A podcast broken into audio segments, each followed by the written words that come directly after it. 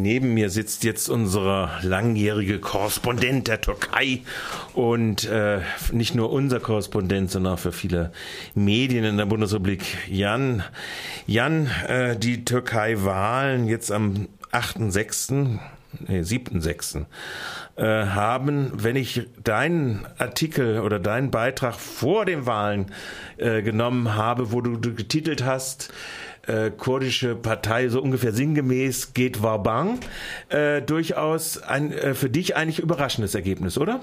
Ähm, also ein Warbang-Spiel kann man ja auch gewinnen. Also äh, die, okay, ja. die, Sache, die Sache ist die, dass eine Partei, die nie als Partei über 7% gekommen ist, nun plötzlich auf die 10%-Hürde zugelaufen ist. Und das war natürlich ein Risiko, entweder alles zu gewinnen oder alles zu verlieren. Sie haben alles gewonnen. Wobei mit noch ein, knapp 13 Prozent. Mit knapp 13 Prozent. Äh, wobei natürlich dieses auch ein bisschen da eine Rolle spielt, dass viele Leute sie halt einfach auch gewählt haben, weil sie Erdogan verhindern wollen, weil das ein Weg war, Erdogan zu verhindern, nicht weil sie diese Party, diese Partei nun äh, unbedingt toll finden, aber immerhin wählbar. Ja, also das heißt, wir haben die Situation jetzt seit Sonntag, dass äh, zumindest der gewünschte äh, Durchmarsch von Erdogan in eine Verfassungsänderung und Präsidialdiktatur zumindest von den Wählern nicht gutiert worden ist. Seine AKP hat, äh, ich glaube, fünf oder sechs Prozent sogar verloren. Neun. Neun Prozent sogar gegenüber den letzten Parlamentswahlen. Ja. Äh, und äh, wie gesagt, durch den Einzug der HDP äh, ist eine äh, interessante Konstellation. Wir haben diese Wahlgrenze von zehn Prozent schon mal angesprochen, jetzt nebenher. Die kommt aber aus Militärdiktaturzeiten noch, die 10 Prozent. Ja, ja, das ist in der Verfassung, die das Militär diktat, äh, diktiert hat. Und äh, die, diese Verfassung wird immer kritisiert und soll geändert werden. Aber wenn es zur 10 Prozent Klausel kommt, ähm, dann hört plötzlich das Änderungseifer plötzlich auf, weil äh, Erdogan zum Beispiel mit seiner der erste im ersten Wahlsieg hatte er fast die Zweidrittelmehrheit mit nur 33 Prozent der Stimmen. Das lag daran, dass damals mehrere Parteien knapp unter der 10%-Hürde geblieben sind. Ja. Also im Prinzip ist es natürlich ein wunderbares Ergebnis, um Wählerwillen zu ver äh, verfälschen. Diesmal ist das nicht aufgegangen. Also die Präsidialdiktaturpläne zur Änderung der Verfassung sind zumindest in diesem ersten Anlauf jetzt mhm. äh, gestoppt worden.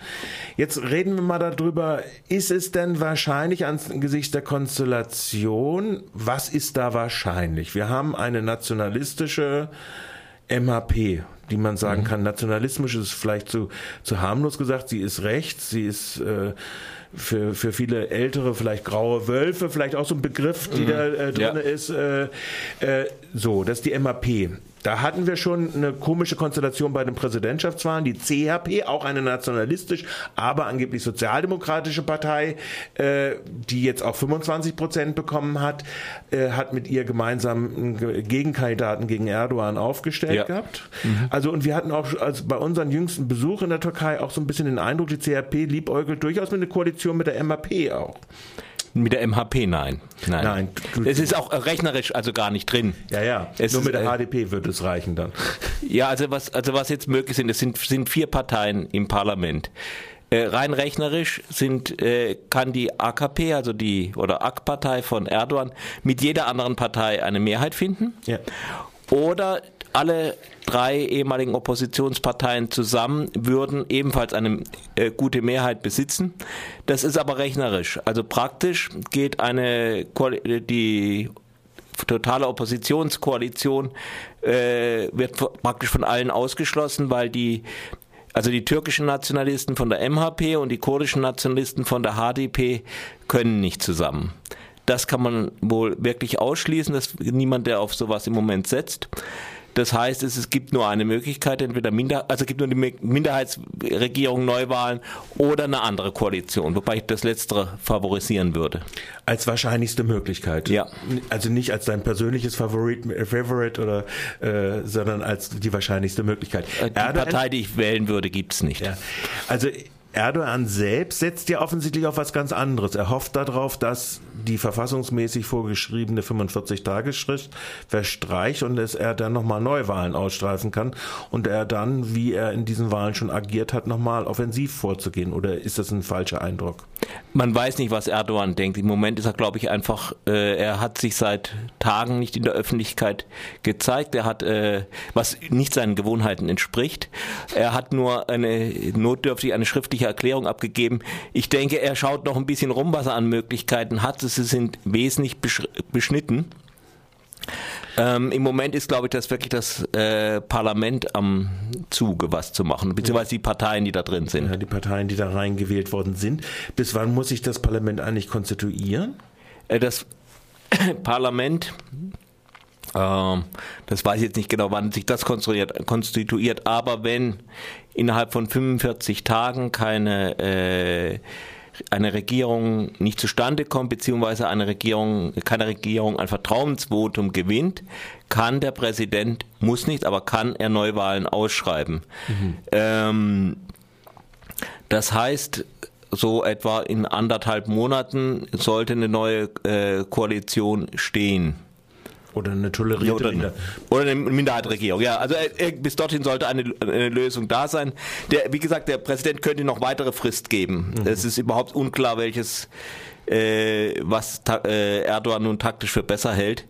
Äh, ich denke, wenn er jetzt sofort Neuwahlen aussetzt, kann er sich auch selber ausrechnen, dass es für ihn unter Umständen gar nicht günstiger ausgeht. Ja, dass die AKP noch mehr verliert, das kann ja durchaus sein. Also dass das jetzt erst auf eine schiefe Bahn gekommen ist, mhm. die bis jetzt äh, so nicht klar gewesen ist, zumal er ja auch die letzten Präsidentschaftswahlen bei einer geringeren Wahlbeteiligung gut gewonnen hat.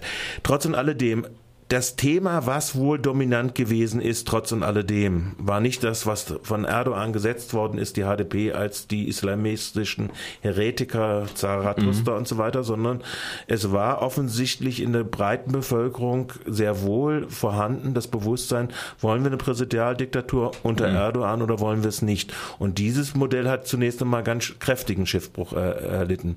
Würden das Rückwirkungen haben auch in der AKP? Da gab es ja dann, ja. früher gab es ja mal immer so die, der Vorläufer von ihm als Präsident, mhm. der seine verfassungsgemäße Rolle auch als verfassungsgemäße im Wesentlichen ausgeübt hatte. Im Unterschied zu Erdogan war ja immer so ein Gegenpart da mhm. gewesen. Jetzt ist Erdogan selbst in dieser Stelle.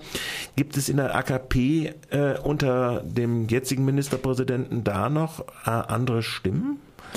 Also im, im Moment gibt es gibt es noch nicht, aber äh, sowas wird äh, wahrscheinlich kommen. Es könnte auch sein, dass das Abdullah Gül, also der vorige Präsident, ja. der nicht in die Partei zurückgekehrt ist, in die Partei zurückkehrt oder eine eigene Partei aufmacht. Äh, Erdogans Modell äh, ist, war auch so ein bisschen eine inoffizielle Präsidialregime. Äh, das heißt, er musste zwar einen, ja, einen Ministerpräsidenten zulassen, aber von seinen Gnaden und er hat ihm wenig Raum gelassen. Ein neu, das wird, weil Erdogan Prestige verloren hat und auch wenn es eine Koalitionsregierung gibt, wird er nicht wieder so leicht so eine Regierung haben, mit der er spielen kann.